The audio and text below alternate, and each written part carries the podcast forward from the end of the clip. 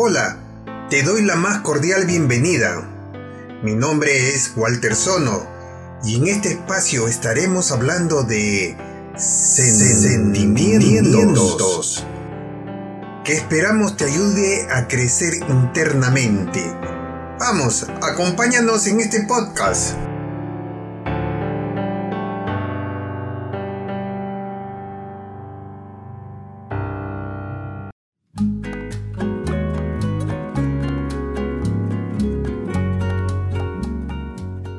Soy un sobreviviente del cáncer. Aproximadamente uno de cada nueve hombres es diagnosticado con cáncer de próstata.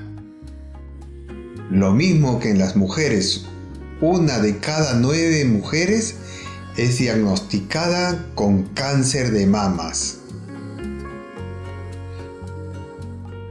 Margot es una niña de 21 años es egresada de la carrera de arquitectura. Sus padres y enamorados se sienten muy felices y están planeando su boda muy pronto.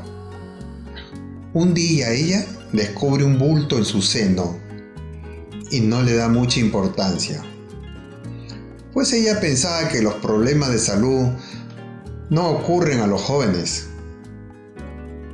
Después de algunos meses consiguió un buen puesto como ayudante de arquitectura. Pero empezó a sentirse mal. Algo malo estaba pasando con ella. Pues comenzó a sentir dolores en el seno y tenía una aureola rojiza alrededor del pezón. Fue entonces cuando fue al especialista y le detectaron que se trataba de un cáncer muy agresivo. En pocos meses pasó lo inesperado y todo por no ir al doctor cuando comenzaron los primeros síntomas. Las estadísticas realmente son escalofriantes para que nos den ánimo y no se diga que todo está perdido Vamos a presentar a nuestros invitados del día de hoy. Tenemos en primer lugar a Graciela Wilson, más conocida por sus amigos como Chelita. Bienvenida al programa Chelita, cuéntanos un poquito quién eres y en qué te desarrollas normalmente. Soy, bueno, este, peruana, estoy viviendo en Australia hace 30 años creo, y casada con dos hijas. Y eh, trabajo tiempo completo en el área de remuneraciones o payroll, como le dicen acá. Sí. Gracias. Eh, por el otro lado tenemos a Iván Viva. Por favor, Iván, cuéntanos un poquito sobre ti. Bueno, ah, primero que todo, muchas gracias por tu invitación. A ustedes. la verdad, bueno, venezolano para empezar. Uh. Y llegué a Australia en 1986. Se ha pasado poquito de tiempo. Muchas lunas. Sí, sí. Me dediqué a, durante muchos años a la industria petrolera eh, con una empresa bien eh, no le voy a hacer la propaganda. Eh, sí, sí, este, una empresa bien grande acá en Australia, pero poco a poco y este, tomando en cuenta de que hacían falta muchas cosas de nuestra tierra, empecé a tratar de hacer importaciones de productos latinoamericanos. Hoy en día no lo hago, pero entonces para mi tiempo me dedico a la docencia. Estoy trabajando ahora para la Universidad de Sydney. Ah, qué bien. Y estoy prácticamente haciendo unas 15, 20 horas solamente. El resto del tiempo es para mí. Claro. ¿Estás enseñando música o algo en especial? No, yo trabajo en la Facultad de Ingeniería y de Informática, que es eh, realmente tu fuerte. Eh, mi parte profesional. Eh, ah, mira tú. Yo me gradué en, en ciencias aplicadas, en computación y en química hace muchos años, por allá en los principios de los 80 en Inglaterra. Ya. Sí, eso me permitió entonces venir a Australia y bueno, dedicarme durante más de unos 25 años a la industria petrolera australiana. Wow. Después de haber trabajado en Venezuela por unos 5 años, por cierto. Qué bárbaro. A lo que nos lleva la vida, ¿no? Siempre cambiando de una cosa para otra cosa. Así es. Eh, les cuento un poquito. Un día fui yo a, con mi esposa al doctor porque ella se tenía que hacer unas pruebas de sangre, ¿no? Bueno, y ella me animó a mí a, a que me haga la prueba. Yo no quería hacérmelo porque, bueno, le acepté. Cuando fuimos a recoger los resultados, me di con la gran sorpresa que tenía cáncer a la próstata.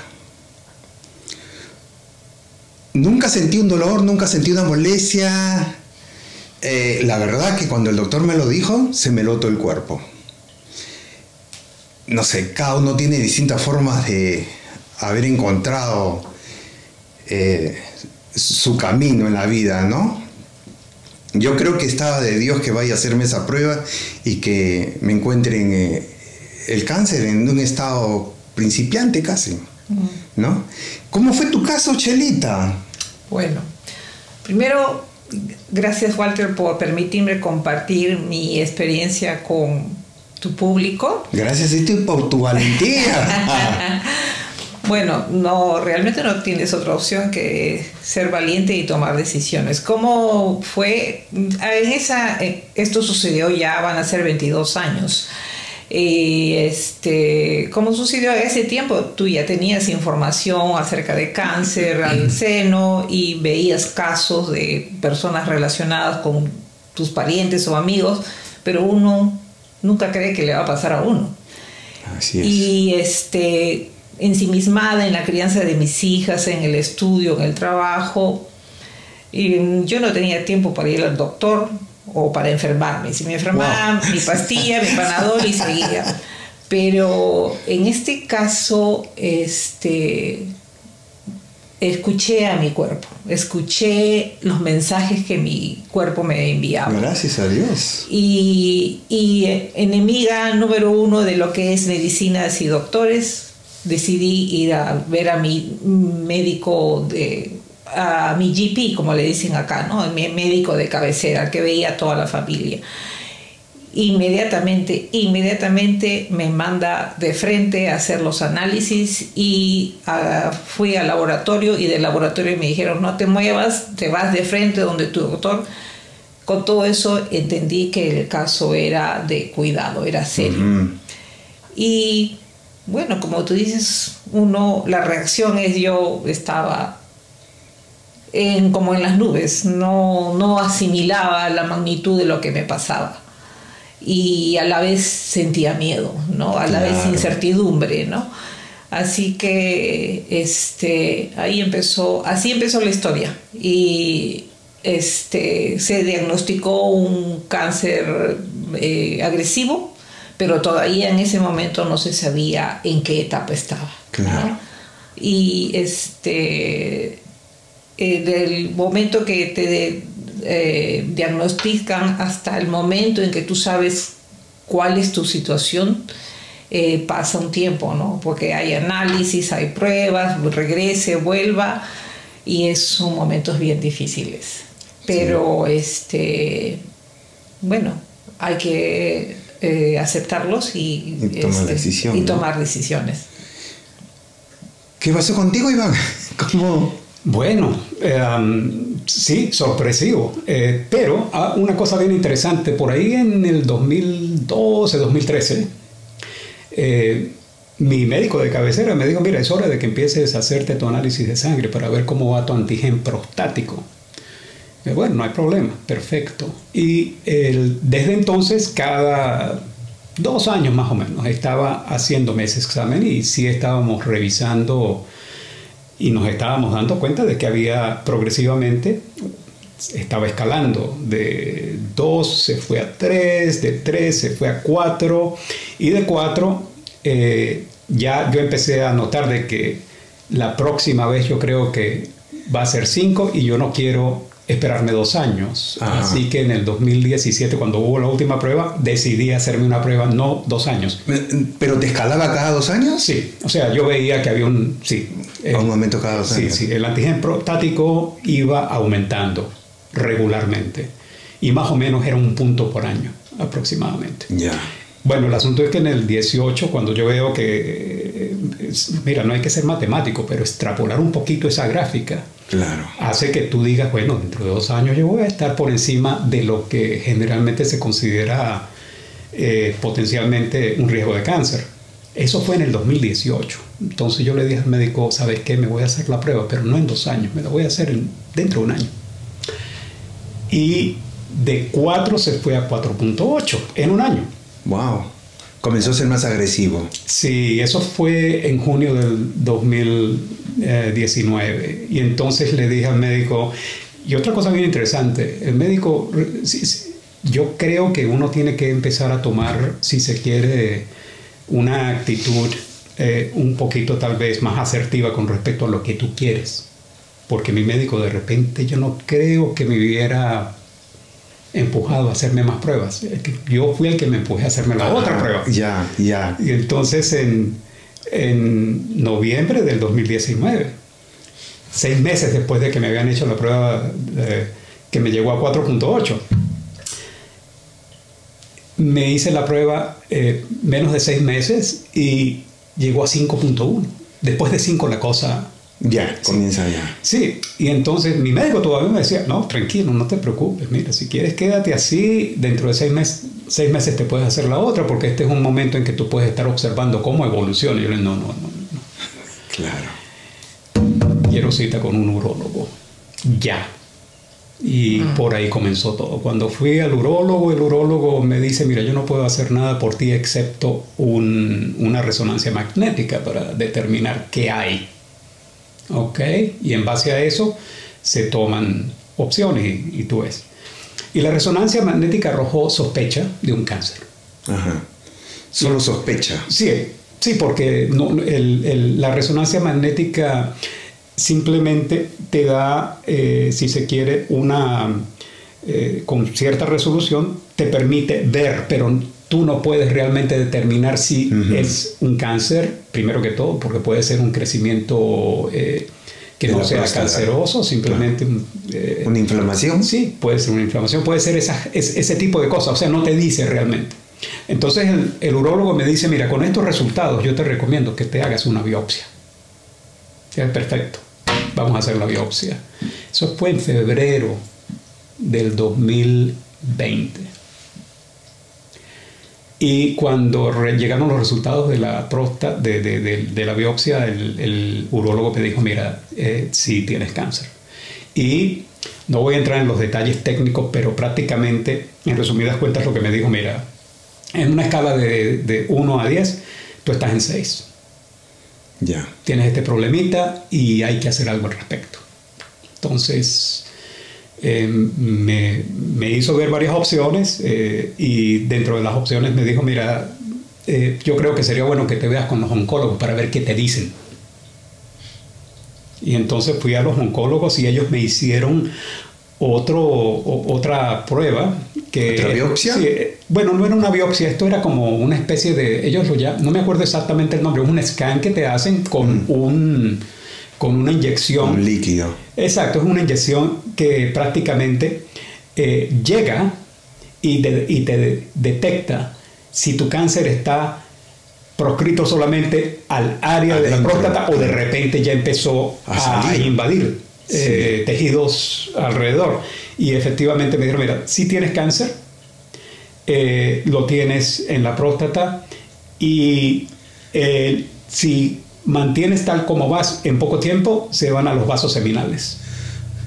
Entonces, en base a eso, ellos me dijeron, te puedes hacer radiación si quieres. Nosotros te podemos hacer radiaciones, una batería de radiaciones de más de 30, tienes que venir todos los días acá. Me explicaron todo. No quiero entrar tampoco en muchos detalles técnicos, pero me dijeron, el problema con la radiación es el siguiente.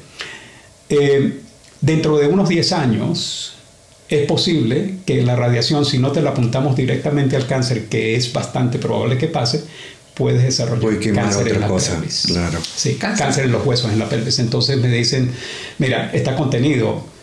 El oncólogo me dice, te recomiendo que te quites la próstata, que te hagas una pro- eh, que es cosa, ¿no? Y entonces, bueno, este, fui empezando a ver las diferentes opciones, ¿no? Y para acortar un poco, porque esto se está alargando mucho, ¿no? Eh, la, la cuestión fue que este, realmente la- la- las, la- las opciones se fueron eh, reduciendo al punto en que yo dije, eh, vamos a cortar por lo sano. Claro. Y empecé a hacer un- una investigación demasiado grande para ver cómo, cuándo y dónde. Y este, logré conseguir al urólogo que necesitaba para que hiciera la operación con tecnología de la más alta calidad en el hospital que yo quería. Robótica. Totalmente, sí, sí. Claro. sí. Y, y, eh, pero muy, muy bien documentado. O sea, Sí. yo duré Sí. prácticamente dos meses en los cuales estaba estudiando, pero muy profundamente, exactamente qué tenía que hacer. ¿Cuál era el pan, Sí, pasos a seguir? Sí, y bueno, la determinación fue, imagínate, en febrero me lo diagnostican, en, en marzo conocí a, al urólogo que, eh, porque fui a varios, ah, pero conocí al, al que realmente pensé que podía hacer el trabajo como yo quería. En, a- en abril eh, llegamos a la conclusión de que él era y en junio fue la operación. Ay, qué- que- sí, me- me- lo que pasa es que eh, no, no, no, no, no es que me llama la atención todo lo que has pasado, pero me trae también este, los recuerdos, ¿no? Claro, seguro. Sí, me lleva bastante los recuerdos. Yo recuerdo que para eh, antes de la operación me preparé anímica y físicamente. Me daba yo mismo mis fuerzas, esto va a salir bien, esto va a salir bien. Y me iba todos los días de 3 a 4 horas a la piscina a nadar para reforzar todo mi cuerpo. Yo creo que eso me ayudó Eso, bastante. es- eso ayuda mucho. Uno siempre Importante. busca la manera de, de prepararse. En mi caso, este, yo prácticamente renuncié al alcohol por dos meses, ni una gota, para precisamente asegurar de que mis enzimas Claro. estaban en estado normal. Buenos ejercicios, o sea, una cantidad de cosas, muy- una buena dieta, con el propósito de llegar a, a la sala de operaciones en mi mejor condición física. Sí, sí, eso es muy sí. importante. Chelita, ¿tú te preparaste también para la operación o...? No, porque las circunstancias en las que sucedió esto fueron muy diferentes. Ajá. Eh, con dos hijos, con trabajo, tiempo completo y este realmente no me dediqué a pensar que tenía que llevar una vida saludable, que tenía que descansar, que tenía que hacer ejercicio. No entraba eso para Mamá, mí. la mamá, ¿no? normal, yo seguía mi vida normal. Entonces, lo que sí este tenía mu- mucha confianza en mi médico de cabecera, bastante confianza en él como persona y profesionalmente. Él fue el que me guió en todo este camino, me, me refirió a los mejores profesionales y también eh, averigüé sobre ellos, preguntaba eh, con otros pacientes cómo te ha ido, cómo ha sido. Y este, eso me hizo sentir tranquila. Más tranquila. Claro, y este, cuando el proceso es, te encuentran el tumor, te dicen hay que ver si es canceroso o no, es canceroso, ya es canceroso, ahora qué tipo de cáncer es, este, nivel 1, nivel 2, nivel 3 es agresivo, todas esas cosas. Bueno, mi cáncer era agresivo, nivel creo que era 2 o 3, no recuerdo, pero sí recuerdo que en la primera operación, que es en la que me tienen que remover el seno, mi médico va a visitarme eh, y me dice, si hubieras venido unas semanas después, hubiese sido muy tarde. Wow. Lo que quería decir que el tipo de cáncer era bien agresivo, era de esos que se extienden como arañas Sí. y se van pues a todo tu sistema, ¿no? Entonces no me tocaba, ¿no? Claro, no era tu día. No era, no era mi momento. Y este pero todas las peripecias, ¿no? De pensando en mis hijas, pensando en mi familia y mi familia pensando en mí. Entonces, este, me acuerdo que me hacen la primera operación y yo estaba contenta, ya bueno, ya viene la siguiente etapa, pero la mala noticia fue que el cáncer, te sacan el tumor con una zona adicional. El cáncer había llegado a los límites Ah. de la zona adicional. Entonces eso quería decir, perdón, la primera operación fue una mastectomía, o sea, solamente te sacan el tumor El tumor. Pero al sacar el tumor vieron que el cáncer se había, el, eh, al sacar el tumor vieron que este se había extendido. Entonces tuvieron que hacerme una segunda operación para remover todo el seno. Me dice el especialista, así esto haya pasado en- dentro de mil años, igualito teníamos que removerte todo el seno, porque el cáncer estaba en los límites, extendido. Después de eso viene ya toda la evaluación de los especialistas, el oncólogo, tu cirujano, todo para decirte cuáles son tus opciones, ¿no? Y este, vas a vivir, no vas a vivir, cuánto tienes, cuánto tiempo tienes, ¿no? ¿Qué te- cuánto tiempo te queda, o etcétera, etcétera. Felizmente mis opciones eran buenas, ¿no? Y este, el tratamiento significaba este, radiación, sesiones de radiación y luego sesiones de quimioterapia. Y bueno, tú lees, fui a una sesión acerca de la quimioterapia. Me arrepentí de haber ido, Wow. porque la quimioterapia es prácticamente un veneno que tiene que ser bien administrado para que eh, haga los efectos que tu, que tu especialista espera. ¿no? Entonces tú corres riesgos. ¿Qué pasó?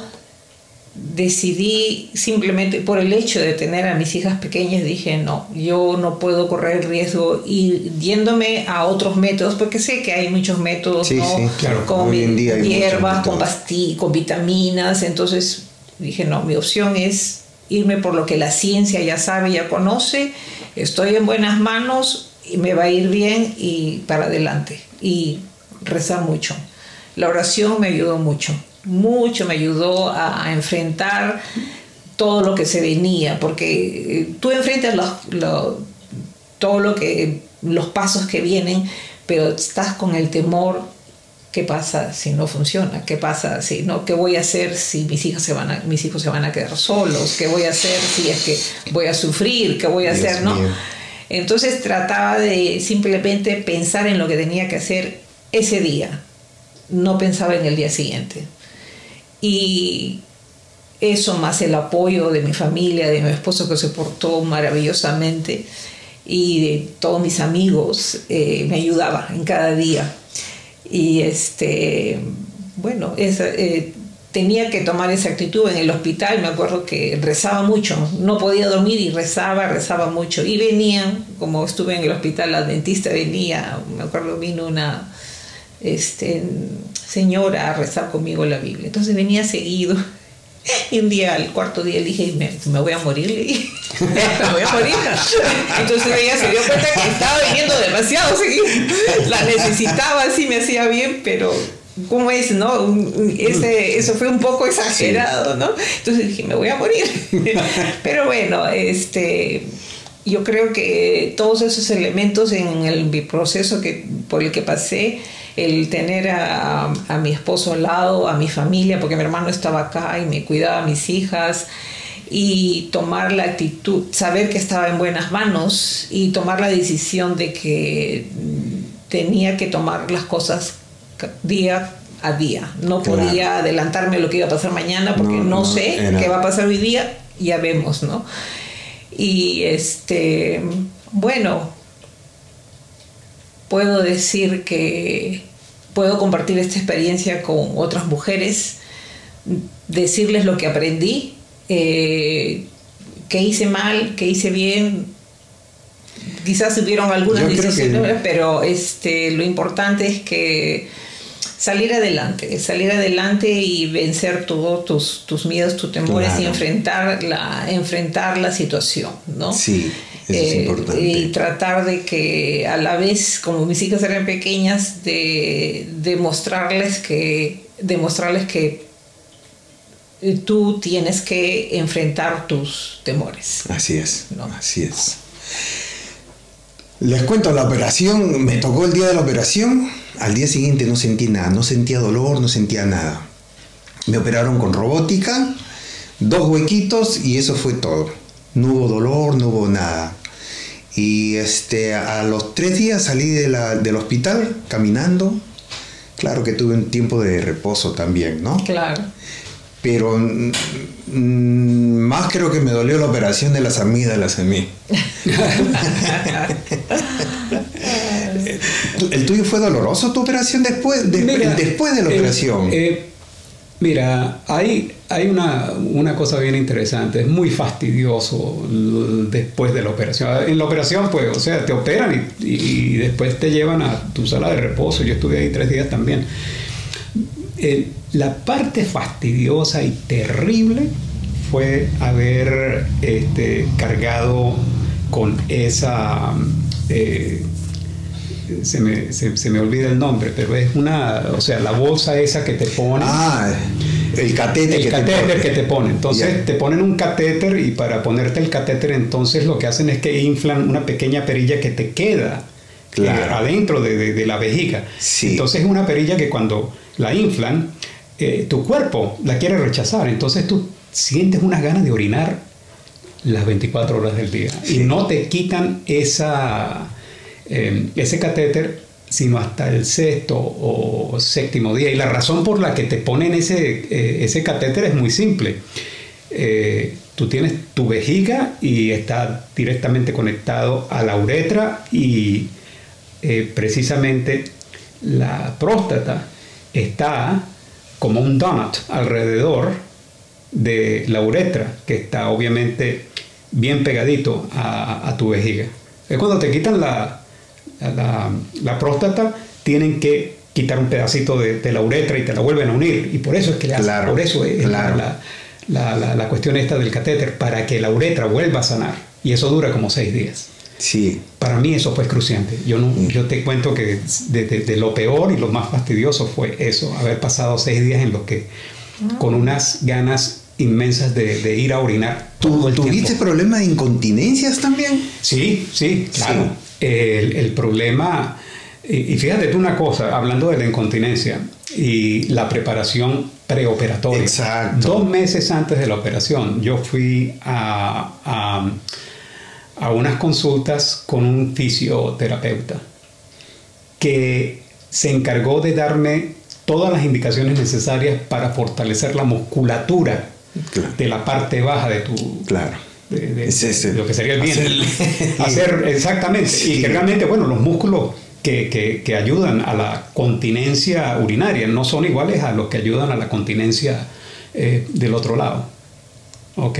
Es simplemente que tú tienes que saber cómo manejar eso. Y lo hice por dos meses. Claro, Perfecto, no hay ningún problema. Y siempre eh, el médico, el urólogo y el fisio me dijeron, mira, olvídate, tú vas a, vas a estar incontinente por Un periodo de tiempo. periodo de tiempo. Y tu mejora va a ser o va a estar muy relacionada con respecto a los ejercicios, A tus ejercicios. y a tu disciplina de cómo los haces y cuándo los haces, etcétera. Entonces ellos me fueron indicando y yo soy un poco meticuloso con respecto a eso. Yo me, me hice de una hoja de Excel. Te voy a contar esto, esto es, es bien interesante. Cuando me quitaron el catéter, este, obviamente estás incontinente, tienes que ponerte un pañal. Tienes que ponerle Sí, pañal. no claro te que sí. queda otra. O sea, y poco a poco tú vas eh, este, fortaleciendo El- eh, el músculo ese, ¿no? Sí, eh, de tal manera que el esfínter de la vejiga vaya poco a poco dándose cuenta de que ya la, la próstata no está ahí haciendo de, de- de válvula. Sí. Estás directo, estás directo. Entonces, yo lo que hacía era que cuando, antes de ponerme el pañal, yo pesaba el pañal. pañal pesaba 12 gramos y me lo ponía. Y después lo volví a pesar eh, cuando me lo iba a cambiar para ver cuánto, líquido había ah, absor- Absorbido. Sí, absorbido. Entonces, de 12 se iba, por decirte algo así, este, de 12 gramos se iba por decirte 50 gramos, algo así. Claro, o sea, al principio claro. era más, eran como 120 gramos, pero el asunto es el siguiente, que Con eso eh, controlabas. entonces yo me iba a mi hoja de Excel y entonces iba diariamente haciendo todo lo necesario para ver cómo iba esa curva. Porque yo lo Claro. que quería era que, ok, si yo estoy con una incontinencia de 150 mililitros diarios, yo quiero ver cómo eso va a bajar de tal manera que sepa cuánto va a durar esa incontinencia. Claro. Ah, y efectivamente, este, eh, mi incontinencia eh, como tal duró un periodo de unas cinco semanas en la que fue, redu- fue reduciendo poco a poco y bajo esos términos pues yo logré no solamente, eh, di- digamos, visualizar y extrapolar qué tiempo era necesario, cuáles eran los ejercicios que necesitaba.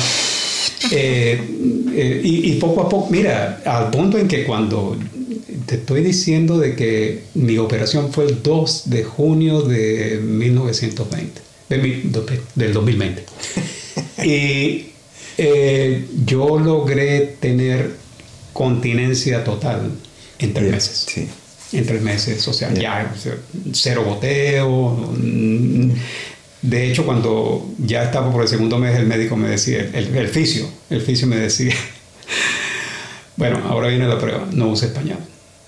Anda en tu, cuando estés afuera, anda con un maletín en el maletín. No quiero ver pañales, quiero ver es tu ropa interior ahí adentro y hasta inclusive un pequeño, un pantalón por si acaso hay un accidente. Claro.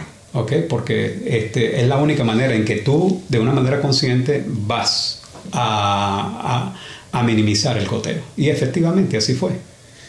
Y, y un- uno de los este, casos por los que yo iba a la piscina era por eso, el ejercicio del estómago, ¿no? Sí, sí, sí. Entonces después de la, de la operación seguí yendo yo al- al- a la natación. Claro. Y llegué también al, al cero. Muy en, pocos tiempos, ¿no? Llegué al cero de incontinencia.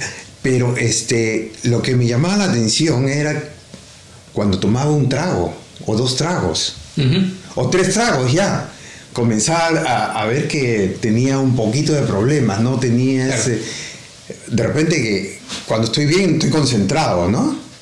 Pero cuando ya tomaba un trago, dos tragos, tres tragos, uy, Sí, sí. baño sí. corriendo. Sí, bueno, eso, eso me pasó a mí, pero durante los, eh, los tres primeros meses. eh, en, en lo que sí es muy difícil. Tú te tomas, eh, si tú tomas alcohol, o sea, te estás deshidratando. Y obviamente, ¿qué significa eso? Que tu vejiga se está llenando. Ahora Claro. pasa lo siguiente, que esa es la otra cosa, ¿no? Aparte de medir la cuestión esta de los pañales y todo. Cuando yo iba a orinar, también estaba midiendo qué tanta cantidad? cantidad medía lo que yo podía Aguantar. aguantar. Entonces, yo empecé eh, por 200 mililitros y después 250 y poco a poco. La cuestión era llegar a un proceso en el que yo pudiera aguantar lo más que pudiera. Claro. ¿ok? Y, y justamente, este, gradualmente fui incrementando la cantidad de aguante que tenía. En ese proceso tomé alcohol y sí, este, eh, sucede que, o sea, realmente no, no, no- la, la- la parte de la, la continencia, tu- tu- los músculos del esfínter de la vejiga no son tan fuertes como uno piensa. Entonces uno tiene que tener ahí, si se quiere, un balance con respecto Claro. a... Sí, Claro que sí, sí. Sí, sí. Hoy en día no, hoy en día me tomo un vino y tranquilo. no hay problema. Estamos hablando ya de año y medio, un año y medio después de la operación. De Claro hecho, sí, yo ahorita hay una cosa bien interesante. Estamos hablando de ya 18 meses después de la operación. Yo me siento muchísimo mejor, inclusive que antes de la operación, por otras razones. Claro. O sea, porque realmente para mí esto fue un wake up call, ¿no? Entonces, hoy en día me siento como si la próstata estuviese ahí. Sinceramente, porque Mm. realmente este, no, la continencia pasó al olvido, pasó, o sea, esa página está pasada y no, pero hay mucha gente que yo conozco que lamentablemente todavía tiene problemas y tiene más de un año. Sí, de, eso quería hablar. Este, hasta ahora hemos hablado de la parte bonita de la operación. Este, la operación salió y esto, no sentí dolor, nada, ¿no? Pero para mí personalmente, después de la operación fue muy crítico. ¿ah? Mm, mm. Me llené de miedo, vergüenza, vacío, depresión. Eh, hay, hay estudios sobre esto, ¿no? Dice Sí. que el 80% de personas que se realizan operaciones de No sé si de mamas, pero de la próstata sí. Yo creo que de mamas también ocurre lo es mismo. una invasión a tu cuerpo. Es, Exactamente. Una mutilación de tu cuerpo. Y pasó bastante tiempo para que yo nivele eh, eh, esa presión que sentía interna, ¿no? Claro. Yo sentí muchísima rabia, ¿sabes? Yo, yo, yo, yo sentí, o sea, había un proceso de, de, de frustración tremenda. Sí, sí, sí, sí. Más que todo por el hecho de que eh, uno no sabe eh, a ciencia cierta la razón por la cual eh, te sale un cáncer. Exacto. Y desde el año pasado, de más o menos de, bueno, justamente seis meses después de la operación, eh, para combatir esa frustración decidí ponerme a estudiar y a investigar las razones por las cuales es posible que te salga un cáncer a la próstata. Ajá. Y, y tengo una idea que me gustaría ponerla, es muy importante. Desde hace más de 10 años yo he estado tomando una medicina para el colesterol. Ya. ¿ok? ¿Crees que por eso podría haber sido? Escucha esto. Hace, 10, hace más de 10 años empecé a tomar una medicina por el colesterol porque resulta que a mí me gusta la buena vida.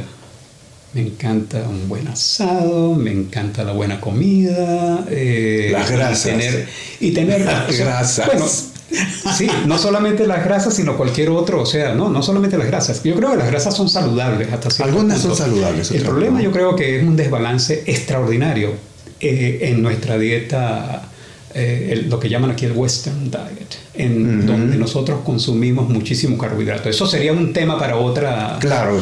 para otro Eh, video. Sí, sí, sí, porque mu- muy pronto vamos a abrir otro canal también que es acerca de la salud. Y me gustaría conversar contigo de ese punto. Bueno, te puedo conversar. No sé, pero te cuento, o sea, para, con respecto a este tema, llegué a una conclusión bien interesante. La, el ingrediente activo de, la, de, de las pastillas que te dan para el colesterol es, son las estatinas. Las estatinas inhiben al hígado para producir colesterol.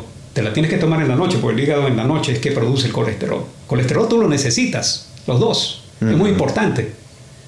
Eh, Para es, el balance. es- es impresionante, o sea, y sin entrar en mucho detalle técnico, lo que te puedo decir es que, ok, te inhibe la producción de colesterol, pero también te inhibe unas enzimas que son muy importantes para ti, eh, que son las que controlan la forma en que tus músculos trabajan y se contraen. Y entonces, el hecho de que esa enzima no esté ahí, bueno, te dan calambres de vez en cuando. Eso pasa. Claro. Bueno, el asunto es que las estatinas, cuando yo empecé a estudiar más las estatinas y me puse a darme cuenta de que la industria farmacéutica nos tiene a todos agarrados de una manera extraordinaria, porque realmente tú gastas cualquier cantidad de Sí, dinero en sí, esas medicinas. sí. ¿no? Pero entonces me puse a pensar, ¿qué tengo que hacer yo para realmente ahondar más en esto? Y llegué a la conclusión de que hay estudios muy, muy certeros y muy buenos que han determinado que un gran porcentaje de cáncer en la próstata de gente que está de los 50 para arriba está relacionado con el consumo de ese producto. Entonces, señor, ¿qué pasa? E- Eso sería interesante. Bueno, eso lo vamos a hablar. Vamos a hablarlo en otro, Lo vamos a hablar en en otra- otro podcast. En otro Sí, podcast sí, que sí. eh, dediquemos especialmente a esa parte. Pero así, en resumidas cuentas, lo que yo he llegado a la conclusión es que yo tengo que eliminar el consumo de ese producto. Y ya, ya empecé. Ya no lo estoy consumiendo. Tiene uno que tener mucho cuidado también, ¿no? Y asesorarse muy bien, porque obviamente este, eh, pueden haber sus, ah, eh, sus problemas al dejar de consumirlo, pero sí se puede. Sí se puede llegar a un estado en el que uno, y eso es lo que estoy luchando por hacer ahora, sí se puede llegar a un estado en el que tu salud sea tal de que tú no tengas que consumir ninguna medicina. Sería lo ideal. Eso es lo sería que- lo, ideal. En eso estoy, estoy enfocado ahorita. lo- Los doctores es lo que te dicen, no, no es consumir muchas medicinas, Exacto. debes comer más comidas saludables, Sí, este, sí, verduras y todas estas cosas, ¿no? Bla, bla, bla. Bueno, es un poquito difícil a veces, también a mí me gustan mucho las carnes. Pero no hay problema pasar con eso. un buen momento. Sí, no hay problema con eso. Y vuelvo y te repito, o sea, en otro podcast podemos hablar de eso con profundidad, porque en cuestión de...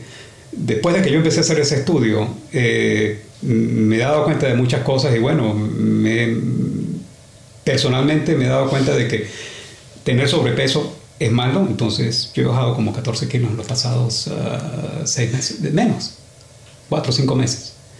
Pero no por bajar, o sea, esa no es la idea, o sea, yo no que me esté poniendo en una balanza todo el tiempo, yo, yo, yo lo que quiero es llegar a, a que mi cintura no tenga más de 90 centímetros, porque ese es... ¿Vas a concursar para algún... Sí, eh, sí, sí. Un mister. Exacto. No, no, que no tenga más de 90 centímetros, porque se sabe, o sea, ciencia cierta, de que si tú estás por debajo de los 90 centímetros, el chance de que tú tengas alto colesterol disminuye de una manera brutal. y yo tenía 106 centímetros, ahorita tengo 92, me faltan 2 centímetros. Ya, ya, sigamos Eh, una pregunta para ti, Chelita. Eh, ¿Cómo fue eh, cómo tu imagen corporal? ¿Te, ¿Te sentiste con algún tipo de problemas? Bueno, estamos hablando ya de la parte posoperatoria. Posoperatoria, ya estamos en la parte posoperatoria. Te afecta física, emocionalmente, mentalmente, ¿no? Eh, felizmente que este, tenía el entorno necesario que me ayudaba a no, este, a no dejarme abrumar por esa por esos este, detalles, ¿no? Porque, pero es chocante, ¿no? Verte en el espejo y sin un seno y este cuando estuve yendo al proceso, al, a la terapia de quimioterapia, a, las sesiones de quimioterapia y pierdes el pelo, te imaginas, calva y sin seno, qué desgracia. Pero este, poco a poco eh, uno, uno trabaja en uno mismo, ¿no? Uno trabaja, aprende con esto, ¿no? Aprendes muchas cosas, ¿no? Aprendes primero a escuchar tu cuerpo, a este eh, luego aprendes a, quererte un poco más, dejar un poco las obligaciones y, pensar en ti, ¿no? alimentarte bien, eh, disipar tu mente, hacer ejercicios, tener buena compañía y esas cosas te ayudan. Eh, después de, de, mi operación, a los cuatro años, ya procedí a a buscar este, la reconstrucción del seno. Entonces acudí a un especialista, eh, felizmente también fui a buenas manos y tuve un, vi las opciones que habían para reconstruir el seno, ¿no? Hay muchas opciones, ¿no? Este, implantes de tu mismo tejido, etcétera, etcétera. Entonces decidí que la reconstrucción iba a ser buena para mí. ¿Y por qué? Porque había vivido con la prótesis como cuatro años, se me caía, era incómoda, había ropa que no podía usar, en fin, ¿no? Y este, pero otra vez el tema, ocupada uno con tantas cosas, a veces no le daba importancia a eso pero después dije, no, también tengo que ver ese aspecto porque es mi imagen, es lo que yo veo y también quiero verme bien, necesito verme bien. Y efectivamente la operación ejerció un efecto muy bueno en mi estado de ánimo, en mi autoestima. Me alegró mucho poder ponerme ropa que había dejado de usar, me alegró mucho poder sentirme bien, ¿no? Este, casi como antes, ¿no? Eh, entonces es importante. Ahora, bueno, esto sucedió hace más de 20 años. Ahora entiendo que en el proceso de la operación eh, inmediatamente te están haciendo la reconstrucción. O sea que como que el, shock es eh, menor, ¿no? Así que, este, bueno, tuve que pasar por todo eso, pero este, mi lema es eh, siempre de todas las experiencias uno aprender lo bueno. ¿Qué aprendí de esto? Que tengo amigos, tengo familia y una fe que me ayudaron a salir adelante. Porque cuando uno lo ve en otra persona, tú lo ves y dices, ah, sí, o oh, qué pena, o oh, qué barbaridad. Pero cuando te pasa, entonces ahí entiendes la magnitud de, del problema, ¿no? Entiendes todos tus miedos, todos tus, ahí ves lo vulnerable que eres, ¿no? El, este, qué frágiles que somos, que un momento a otro tu vida cambia completamente y que no dependes más que a veces hasta de la voluntad divina, ¿no? Así es. Porque no hay ni dinero, ni poder, ni nada que te salve, ¿no? Entonces tú estás dependiendo de eso, entonces tienes que hacer, eh, sacar fuerzas, sacar fuerzas y pelear y pelear de cualquier manera, ya sea eh, buscando los mejores médicos, ya sea pidiendo ayuda a tu familia y felizmente en este país tenemos la, la fortuna de tener un buen sistema, ¿no? que tienes al alcance lo, lo, que necesitas para salir adelante. ¿no? Entonces, puedo decir que esta experiencia ha tenido resultados, aparte de que perdí el seno, que me cortaron, que me sacaron, que me quedé calva, que etcétera, etcétera, y que los miedos, puedo decir que ha sido una experiencia positiva. Chela, pero tú dijiste algo muy importante al principio de la conversación, tu meditación.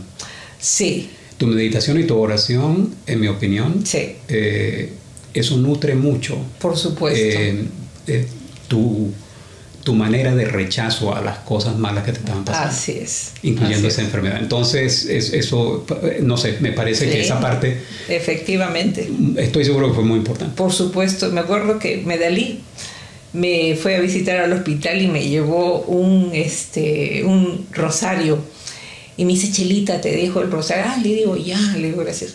No te imaginas que ya se lo iba a gastar de tanto usarlo. Porque yo no dormía, no es que estaba con lo, el, la, la, incertidumbre me abrumaba. Entonces yo rezaba, rezaba, rezaba. Esa era mi, mi, a mi, mi, mi, tabla de salvación. Tu forma de meditar. Exactamente. Entonces, este, bueno, Gracias a Dios salí adelante. Ese es mi consejo, mi mensaje. Escuchen su cuerpo y peleen. Claro que sí. Sí, este, exacto.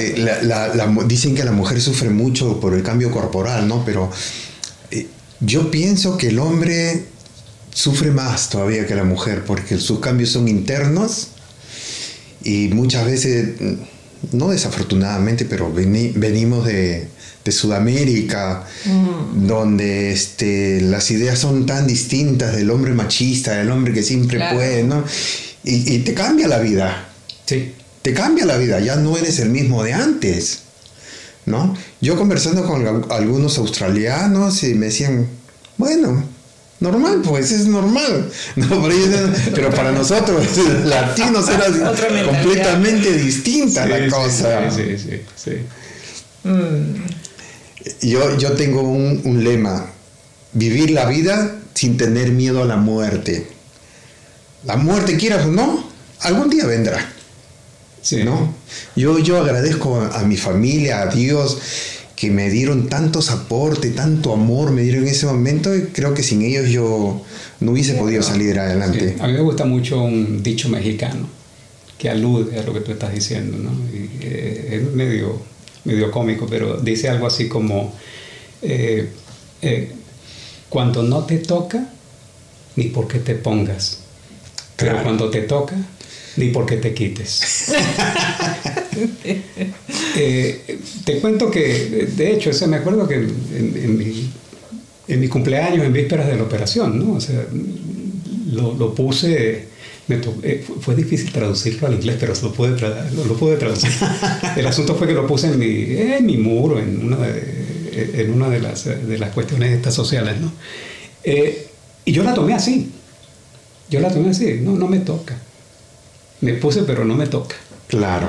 Eh, y, y sabes una cosa, yo creo que el mensaje que yo le daría a alguien que esté pasando por algo como esto es que es la cantidad de positivismo que uno tiene que tener.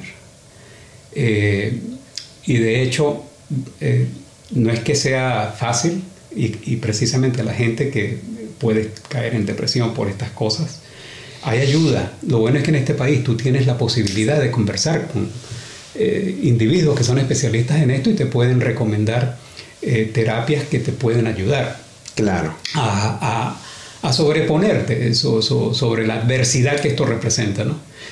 Mira, sinceramente tuve la fortuna de que no, a mí no me pasó eso. Yo creo que eh, depende mucho también de la fortaleza mental que tú tengas con respecto a cómo tú te sientas. Mm. Y la, la, verdad es que a mí me ayudó mucho fue el ejercicio. Claro. Eh, mira, a los, a los cuatro o cinco días y con el catéter en puesto, yo me iba a caminar. ¿Te ibas a caminar? Sí.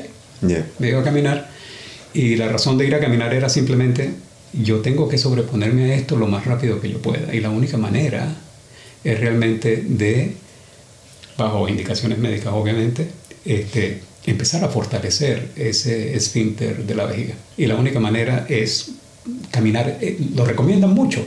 O sea, los que caminan se recuperan mucho más rápido. Claro que sí. Y, y justamente en base a, todos los videos y todas las cosas que había visto para el proceso de recuperación. Esa era una de las cosas que más recomendaba. Y me acuerdo de con mi catéter me digo. Catéter, me digo con el catéter vacío cuando regresaba a la casa.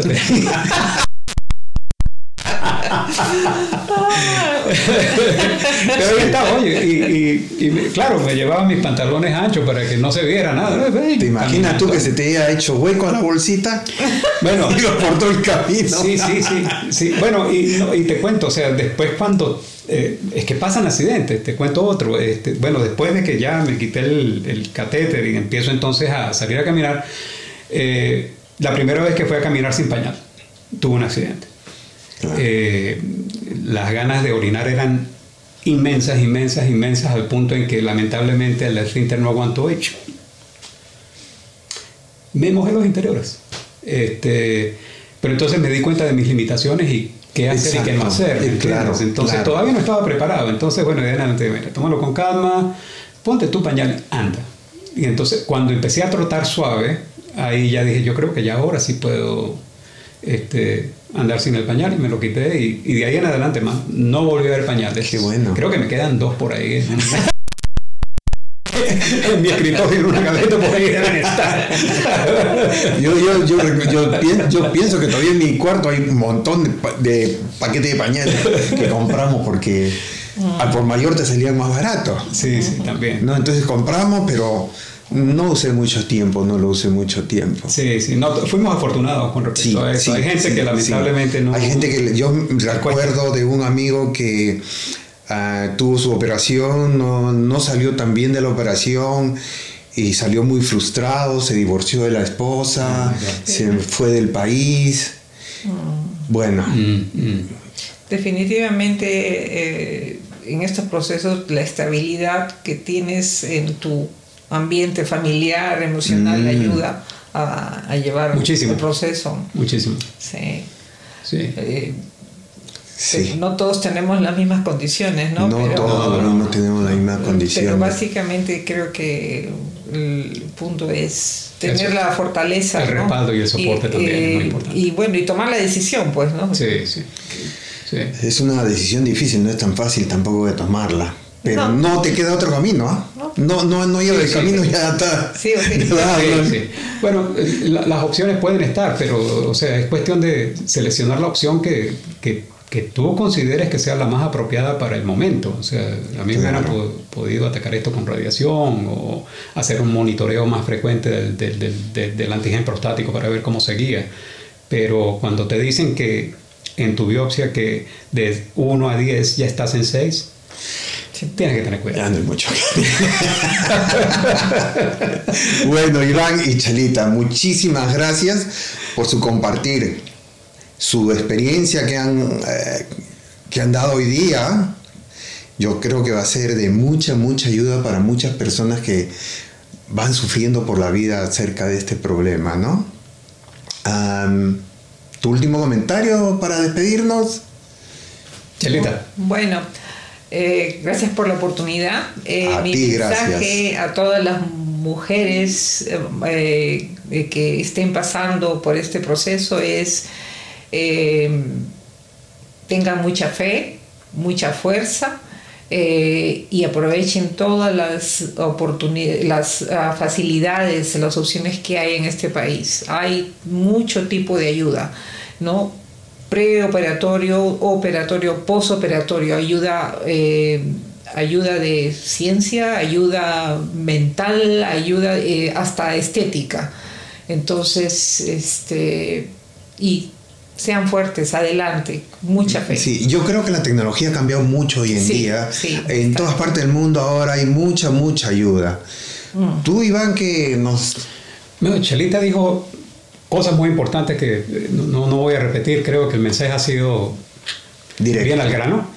Eh, mira, si cualquier cosa, eh, yo me dispongo a que si hay alguna pregunta de alguien que esté pasando por esto, independientemente de, qué pregunta sea, que se comuniquen contigo o conmigo. Eh, no hay ningún problema, puedes utilizar mi correo electrónico, un correo electrónico. Gracias, vamos a ponerlo entonces en la... Sí, porque eh, hay cosas que lamentablemente el tiempo no alcanza para comentarlas todas y hay cosas que de repente hay gente que puede tener inquietudes Mm. con respecto a ciertas cosas importantes en un caso como este que quisieran de repente saber algo más. Eh, yo con mucho gusto, eh, cuando quieran. E, eso es verdad. Fíjate, muchos compañeros, amigos acá en Australia, sudamericanos, eh, me han llamado sabiendo que yo he tenido un proceso ¿no? operatorio de próstata y me han llamado a preguntarme cómo es esto, cómo, cómo salgo, mira, ¿qué es esto? Inclusive tuve un amigo que se quería matar. Él se quería matar porque él no tenía clara la idea. Él pensaba que él se iba a quedar ya cero. Mm, mm. ¿No? Le digo, no. Y lo escuché, lo escuché varios días. Y al final me dijo, mira, Walter, yo me iba a matar porque no quería saber un nada. de, de depresión terrible. es una presión tremenda, ¿no? Sí. Claro, a veces también es la ignorancia, la ignorancia de muchos temas, porque son cosas tú no, no todos los días te da cáncer. No, no, no, no, no, es, eh, eh, no es algo que lo tomamos todos los días. Y, realmente eh, el proceso de documentación que tú puedas tener, el proceso de investigación que tú puedas tener, este, no todos eh, tenemos alcance a los sitios en donde están eh, estas clases de información. Claro. Entonces, yo me, presto a, al que necesite eh, saber a dónde ir. Con mucho gusto, yo le digo Vamos a, dejar tu, email o, tu teléfono también en el. ¿A dónde, ¿A dónde pueden buscar esa información? Porque realmente lo importante es estar informado. Mientras más informado tú estés con respecto a tu condición, mejor mejores opciones, mejores opciones puedes realmente revisar y, más importante aún, escoger la más apropiada a tu caso. Porque mm. eh, yo no puedo decir que lo que me pasó a mí o lo que, eh, o lo que yo le puedo sugerir a una persona.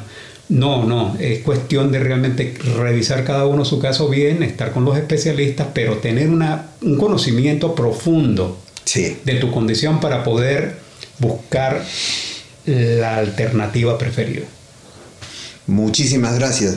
Bueno, nos despedimos de ustedes esperando puedan sacar sus propias conclusiones. Nos vemos en el siguiente capítulo. Chao y bendiciones.